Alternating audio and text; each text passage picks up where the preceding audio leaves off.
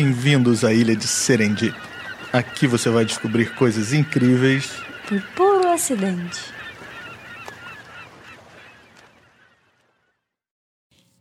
Olá, pessoal, bem-vindos de volta ao Serendip, o podcast que conta as histórias dos erros, acidentes e coincidências da ciência.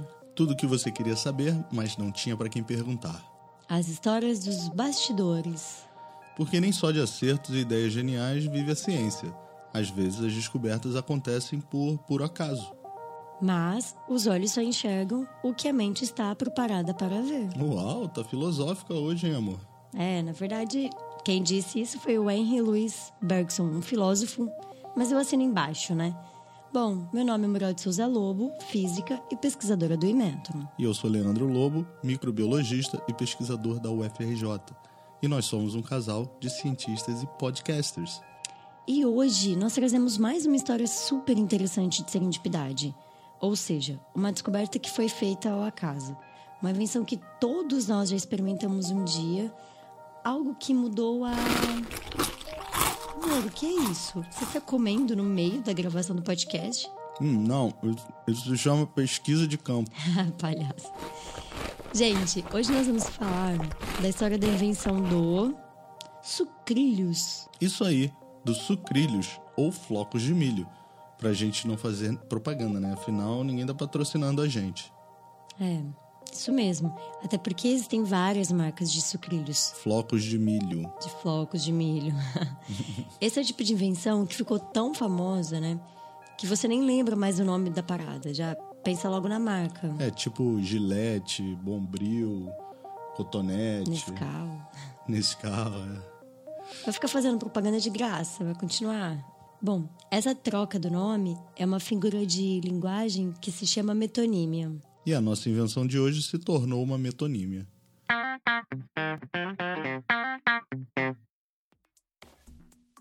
A nossa história começa no final do século XIX, em uma cidade do estado do Michigan, nos Estados Unidos, chamada de Battle Creek.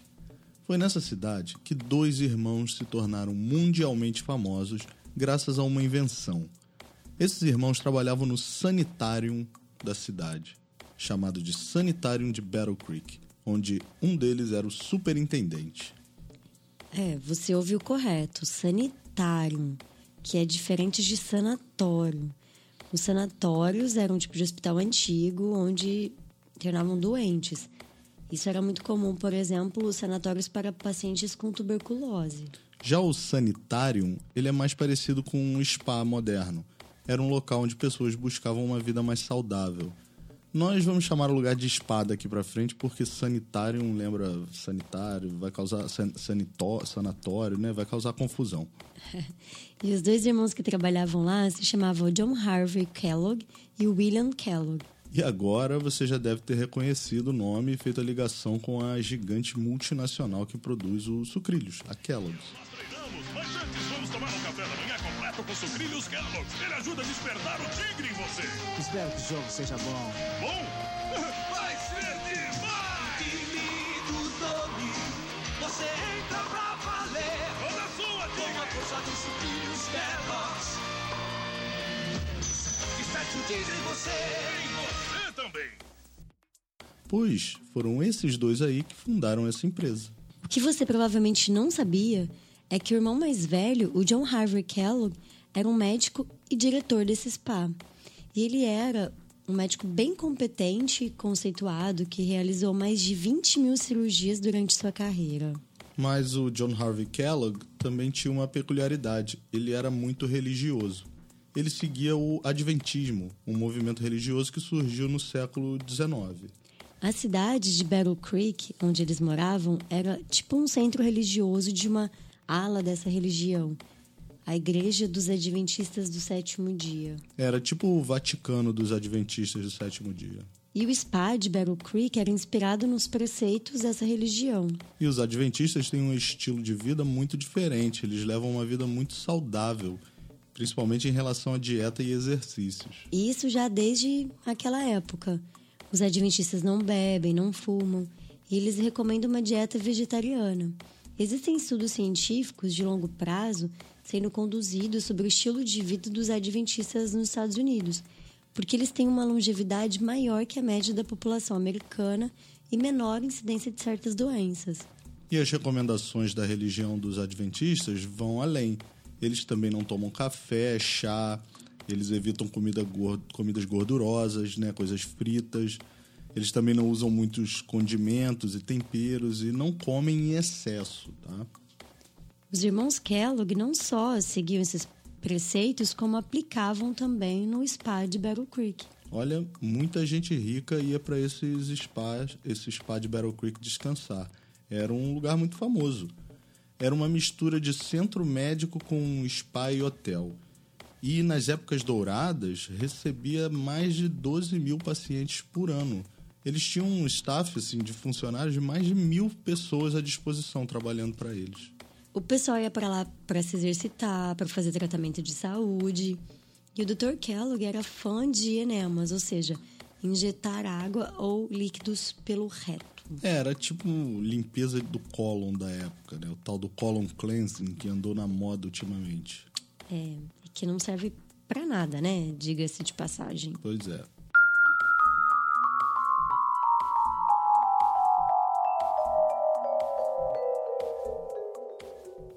Bom, os irmãos Kellogg cuidavam da mente e do corpo das pessoas, incluindo a sua dieta.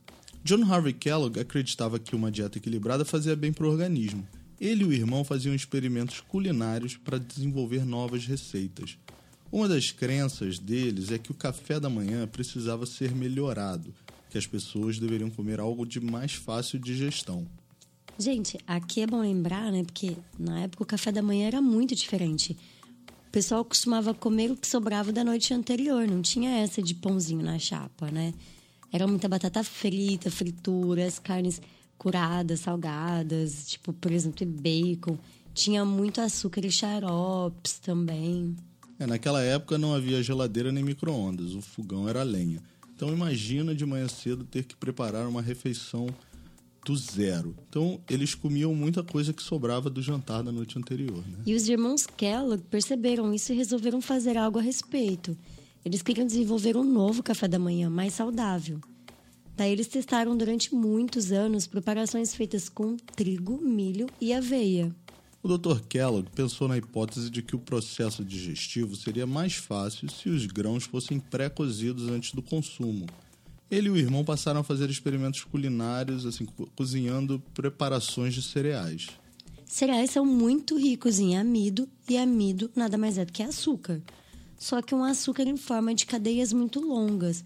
São polímeros de açúcar. Isso aí, o amido é formado por pequenas moléculas de açúcares como a glicose, que se juntam através das chamadas ligações glicosídicas, que formam esses polímeros. É uma forma muito eficiente de armazenar açúcar. E muitas plantas fazem isso, incluindo cereais mais comuns como milho, aveia e trigo. O Dr. Kellogg cozinhava sua massa em fogo extremamente alto para quebrar o amido contido no grão eh, em açúcares mais simples, como a destrina. Esse processo é chamado de destrinização. E é por isso, graças a essa destrinização, que o pão fica com essa cor torradinha marrom quando a gente esquenta na chapa, por exemplo. Ah, legal, né? E uma das primeiras invenções dele foi em 1876 ou 77, né? Quando os irmãos Kellogg's inventaram um alimento de trigo, aveia e milho que haviam sido misturados, cozidos e moídos de forma bem grosseira, que eles batizaram de granola. É, na verdade, eles copiaram a receita de um cara chamado James Caleb Jackson, que era diretor de um outro sanatório no estado de Nova York. Eles copiaram até o nome. né? Eles, na verdade, chamaram de granula. Granula, ou granula. Mas o Jackson processou eles.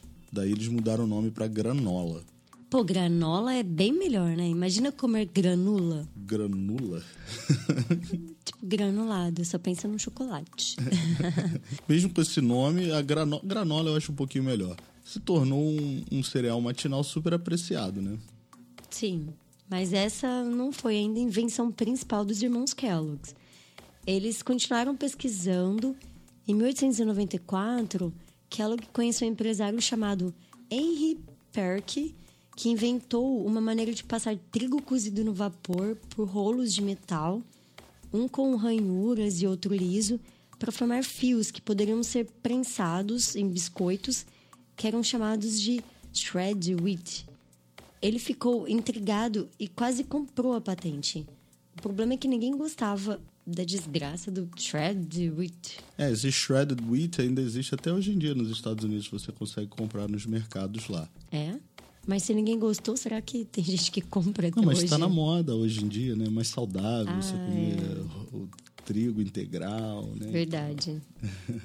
Bom, de qualquer forma, quando ele voltou para casa, ele continuou trabalhando para criar um café da manhã nutritivo e fácil, algo que já estivesse pré-cozido e pudesse ser consumido imediatamente. E ele não quis comprar a patente do biscoito de trigo, mas ficou tentando copiar. É. Ele e o irmão testaram vários métodos com trigo. Ferviam, cozinhavam no vapor e depois aplainavam, né? amassavam o trigo em rolos de metal, tipo para fazer massas. Porque a ideia dele era fazer flocos crocantes de trigo. Mas a massa não ficava crocante de jeito nenhum. A massa ficava tão pegajosa que tinha que ser raspada dos rolos com cinzéis, aquelas ferramentas de obra, sabe? É, pois é. Mas um dia, no ano de 1894, eles haviam cozinhado um pouco de trigo, né, para mais um desses experimentos. Só que eles foram inesperadamente chamados, tiveram que sair correndo da cozinha.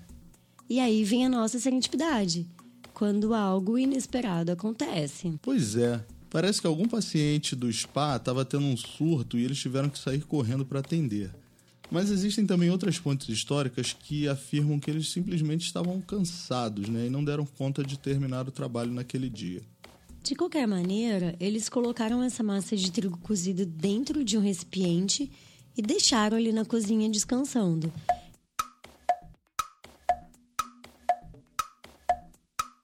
E só voltaram a mexer nisso no dia seguinte.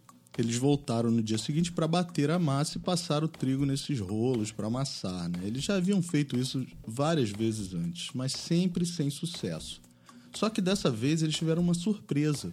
Do outro lado do rolo vieram flocos grandes e perfeitos. Sem querer, eles descobriram que precisavam deixar o trigo descansar. É isso aí. Porque deixar os grãos imersos em água por várias horas faz com que a umidade se espalhe uniformemente por todo o grão. E eles perceberam também que a mistura de grãos cozidos cheirava um pouco a mofo. É. Pois é, mas esse mofo agiu como um fermento natural. E era exatamente isso que a massa precisava para virar flocos. Quando eles cozinharam isso em um forno de convecção, o resultado foi um cereal crocante, tipo sucrilhos que nós conhecemos até hoje em dia. E em 1895 iniciou-se a produção comercial do primeiro café da manhã com flocos de trigo, que foi chamado de granose. Realmente eles eram ótimos em dar nomes para os cereais deles, enquanto a criatividade. Mas a motivação do John Kellogg ia além desse interesse pela saúde. Essa é a parte mais louca dessa história. O Dr. Kellogg levou a fé adventista sobre a pureza do corpo a um extremo ainda maior. Ele estava convencido de que o sexo era algo impuro e prejudicial. Sabe que dizem até que ele nunca havia consumado o próprio casamento dele? Todos os filhos dele eram adotados. Sério? Isso aqui é convicção, né? Pois é. E se ele já considerava o sexo ruim, imagina a masturbação. Para ele era pior ainda. Ele escreveu livros condenando o sexo e promovendo o celibato e condenando a masturbação também, né? É, ele descreveu os efeitos maléficos da masturbação, que na época também era muito conhecida como o onanismo. Ele fez uma lista com 39 sintomas e problemas de saúde que poderiam acontecer por causa da masturbação, incluindo timidez, palpitações, acne, rigidez articular, má postura, epilepsia, mudanças de humor, demências, blá blá blá. Tem aquela história de nascer cabelo na palma da mão. Eu acho que essa daí não foi o Kellogg, não. Mas ele era tão anti-masturbação que ele escreveu assim em um livro. Escuta essa. Abre aspas. Nem a peste, nem a guerra, nem a varíola produziram resultados tão desastrosos para a humanidade quanto o pernicioso hábito do onanismo. Tal vítima morre literalmente por sua própria mão. Fecha aspas. Fecha aspas. Ele propôs uns tratamentos muito loucos para acabar com o hábito da masturbação. Tipo, perfurar o prepúcio com fios de prata para evitar ereções, no caso dos homens, e usar uma substância química chamada ácido carbólico para queimar o clítoris para que ele não fosse tocado. Nossa, doeu, hein? Doeu. Ai, ai. Bom, agora nessa altura, você, nosso ouvinte do Serendip, já deve estar se perguntando por que meu podcast de ciências favorito está contando uma história de sucrilhos e masturbação? O que, que uma coisa tem, a ver, com a outra? É, esclarecemos. Uma outra parte de seu tratamento, é, aqui tô fazendo com o dedinho de aspas, tratamento anti-sexo e anti-masturbação, era baseada na alimentação. Kellogg tinha certeza que comer carnes e comidas apimentadas ou muito temperadas aumentava o desejo sexual. Então ele proibia essas comidas e dedicou uma grande parte da sua vida buscando alternativas. Por isso, no seu spa, ele prescrevia uma dieta sem gosto, insípida, contendo principalmente grãos integrais e nozes. Que loucura, né? Os flocos de milho, sucrilhos, foram criados para evitar o desejo sexual. Era tipo uma comida antissexo. E o granola também, tudo parte do mesmo complô antissexo. Aposto que você que está nos ouvindo aí já está olhando para a caixa de sucrilhos com outros olhos, né?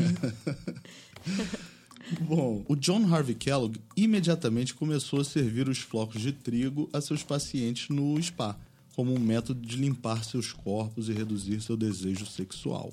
E muitos pacientes gostavam daquele cereal crocante e pediam para comprar para levar para casa. O irmão do Dr. Kellogg, que William Kellogg, né, que não era médico, mas também não era bobo, viu uma oportunidade de negócios.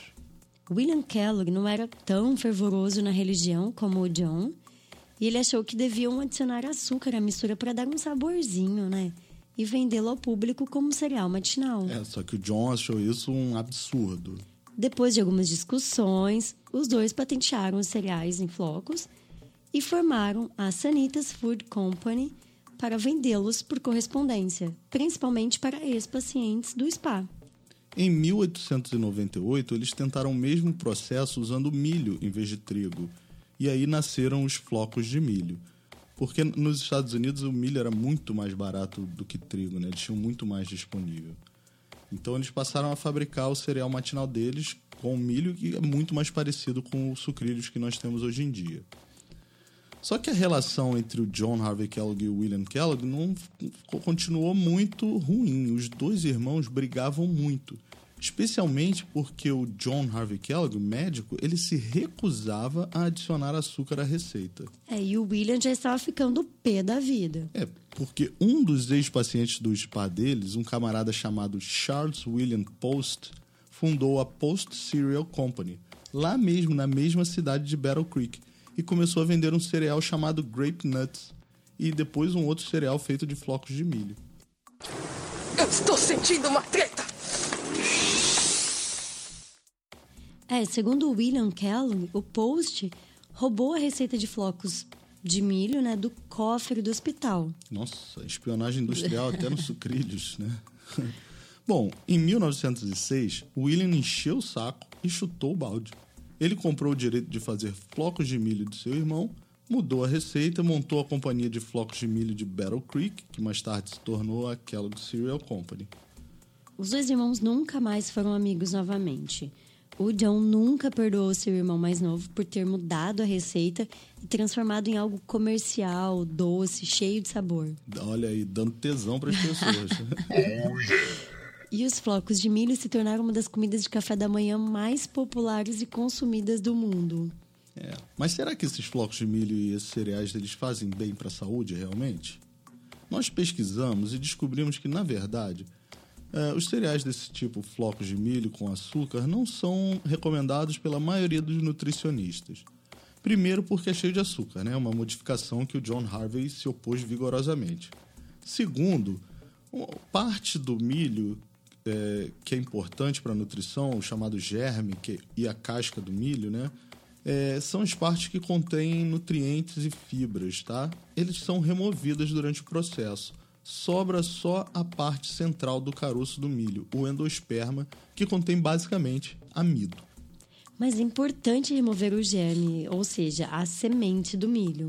É, não é germe de micro-organismo, não, tá? É, como eu disse, é um outro tipo de, de germe. É outro tipo de germe, é a porção que vai germinar em outra planta. Algumas pessoas também chamam de germen. Esse germe do milho é muito rico em lipídios. E se esses lipídios não forem removidos, os flocos de milho ficam rançosos depois de pouco tempo. Então, na verdade, apesar da fácil digestão, o que sobra ali são só amido, açúcares, né? E amido. Os nutrientes importantes do germe e da casca já foram embora.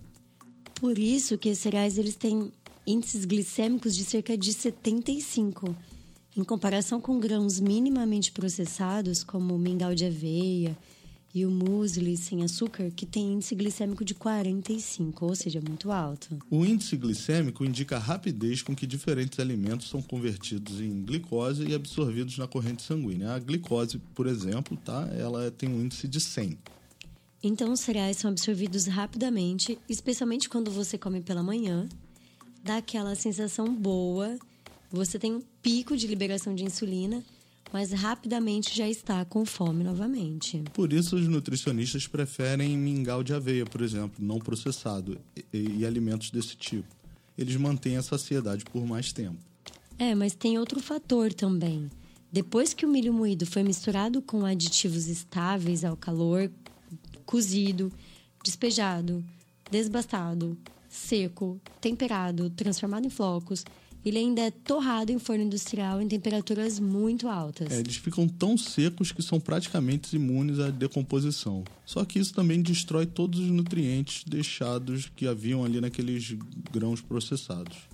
E aí, o que a indústria faz? Tá com um jato de vitaminas sintéticas nos cereais. É, pelo menos tem vitaminas, né? E minerais também. Sim, tem essa vantagem. Eles têm muito ferro também. Flocos de milho são conhecidos por terem altas concentrações de ferro, que são suplementadas pelos fabricantes. Inclusive, dá até para fazer um experimento ca caseiro com um cereal de, de sucrilho, sabia? É, boa.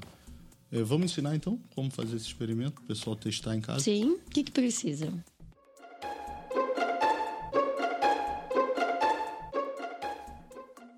Bom, para esse experimento você vai precisar de um ímã, obviamente, e uma porção de flocos de milho. É, você pode checar no mercado a quantidade de ferro em, no, no flocos de milho. Quanto mais ferro, melhor para esse experimento, tá? Tiver no, na, nessa marca em particular. Então, além dos flocos de milho, um papel branco, um pote e um martelo daqueles de bater carne, por exemplo. É. Aí você pega uma porção desses flocos de milho, coloca num pote e começa a macetar. Pode ser com aquele negocinho de carne, né, que ele falou. Aí você vai macetando, macetando, até que fique assim bem pozinho, sabe? Homogêneo, bem É pó. importante deixar bem fininho assim, homogêneo esse pó. Depois você espalha uma fina camada assim num papel, uma folha de papel, e em cima você vai passando o imã bem devagarinho. E você vai perceber que o ímã vai coletar umas partículas negras, né? Que são, na verdade, pedaços de ferro. E aí dá até para fazer um teste comparando diferentes marcas, né? Exato. A marca que consta maior quantidade de ferro nas informações nutri- nutricionais deveria atrair mais pozinho preto ao fazer esse teste. Bora lançar o desafio. Se alguém fizer o teste, manda pra gente dizendo qual que foi o resultado que obtiveram, qual a marca que tem mais, mais ferro, né? É, eu vi alguns relatos na internet da- das pessoas sugerindo até você pegar eh, marcas que tem muita quantidade de ferro adicionado, colocar num pote já com água ou com leite e passar o, o ímã por cima para ver se os flocos de se- milho vão ser aham. atraídos. Eu não, não sei se daria certo, mas as- algumas pessoas falam que dá até, pra- até isso dá para você observar. Bom, tem uma outra coisa interessante a se falar desses flocos de milho. Você sabia que a maioria das pessoas prefere comer o floco de milho com leite. Mas só que o legal é quando eles ainda comer enquanto eles ainda estão crocantes, né? É, só acho que só eu gosto dele murcho, né? Você gosta dele murcho, amor? Que horrível. Eu faço, ela coloca o leite, dou um tempozinho, depois eu vou comer. Ah, não, eu gosto dele crocante com leite mais crocante, tá? Bom, a Monsanto, que é aquela controversa empresa, né, de, de, de Aham, agricultura e já ouvimos biotecnologia, falar já muito ouvimos dela. falar, tá fazendo pesquisa para criar uma variedade de milho mais resistente à umidade. São milhos que produzem mais ceras vegetais. Mas e o que isso tem a ver com cereal de café da manhã? Bom, eles esperam que isso possa resultar, fazer flocos de milho com, esses, com esse milho aí, com essa variante, possa resultar em cereais mais crocantes, mesmo quando eles estão encharcados de leite. Os fabricantes já fazem isso, só que eles adicionam ceras vegetais nos flocos para tentar proteger da umidade. Só que não é muito eficaz. Não, é. E o pessoal da Monsanto acha que com isso pode ajudar a mudar a opinião pública sobre alimentos geneticamente modificados. O que, que você acha? Eu acho que não vai mudar muito, não. E que isso não vai dar muito certo, não. Quer dizer, tô falando do milho, tô falando da aceitação pública. É, quem sabe, né? Eu acho que eles estão sendo muito otimistas, só porque vai ficar muito crocante as pessoas vão aceitar mais. Bom, eu não me preocupo muito com isso, porque, como eu disse, eu prefiro sucrilhos murcho, né?